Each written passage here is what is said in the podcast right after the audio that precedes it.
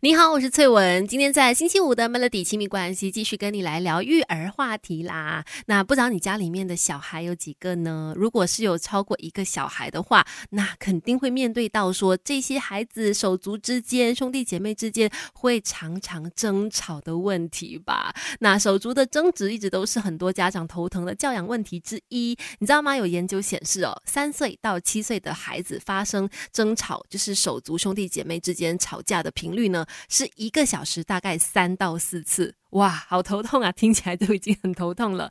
那两到四岁的小朋友呢，更加是每十分钟就会发生一次争吵，可能是抢玩具啦、抢东西啦、姐姐怎样啦、妹妹怎样啦，呃，一直去找父母告状啊等等的。反正手足冲突，根据这份研究的这个发生次数跟频率来看呢，真的是很常见的一个状况。但是说真的，父母的角色很重要。诶，孩子在发生争吵的时候，怎么样去帮助他们化解？冲突呢？而且有的时候你可能都没有看到发生什么事，他们就已经跑来跟你讲说姐姐怎样，妹妹怎样，这样子就是已经在投诉了。这样，那你都没有看到要怎么样去处理他们的纷争呢？Melody 亲密关系，你好，我是翠文，继续在 Melody 亲密关系。今天聊到孩子的教养问题哦，包括说，如果你家里面有几个小孩的话，应该常常会碰到家里面的这些孩子们之间呢，一直一直吵架啦、抢玩具啦、哭闹啦等等的问题吧。他们不是。三天一小吵，五天一大吵，他们是每个小时、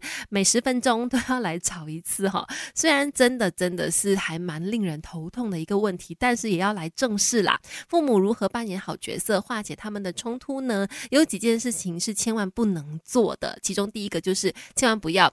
就是不分青红皂白，一来就先骂，哎，这是绝对不能够做的事情啦。我知道有的时候父母可能会没有那个耐心去好好听他们说清楚事情的来龙去脉，但是呢，如果什么都不懂的情况之下就两个一起骂的话呢，只会让整个事情有点雪上加霜，也会加剧孩子之间的那种战火哈。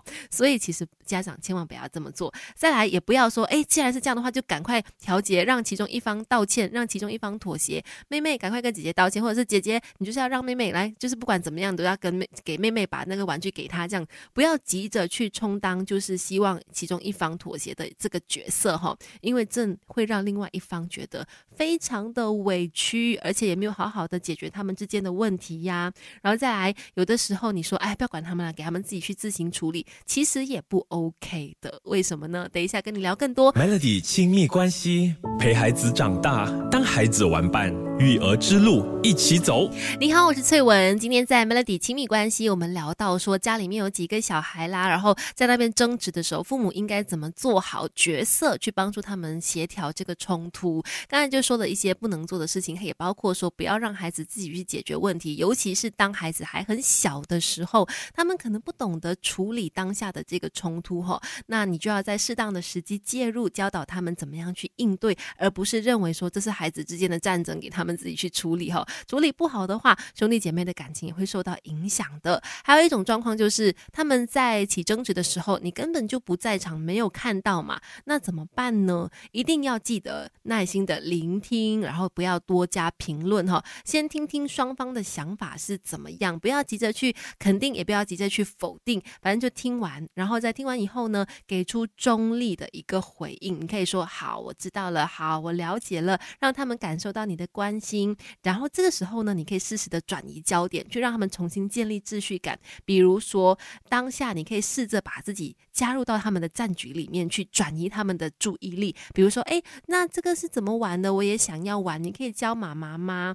暂时把这个焦点给转移一下，让他们不要就是聚焦在那个怒气当中。同时间，当他们觉得诶比较 OK 了之后呢，你也可以开始指派共同的任务啦。好，那这个时候妹妹跟姐姐你们就一起把这个呃 LEGO 给做起来吧。诶，就是让他们有一个共同任务去维持手足的关系。那当下他们有一个目标要去做的时候呢，就会忘记之前的争吵了。反正我觉得家里面只要有几个小孩的话，常常吵架啦、哭闹。啦，那总是难免的。只要父母保持着中立的立场，不要偏颇，然后好好的去处理他们之间的问题，肯定能够让兄弟之间不会因为争吵而让彼此的感情有嫌隙哈。今天的话题先聊到这里，守着 Melody。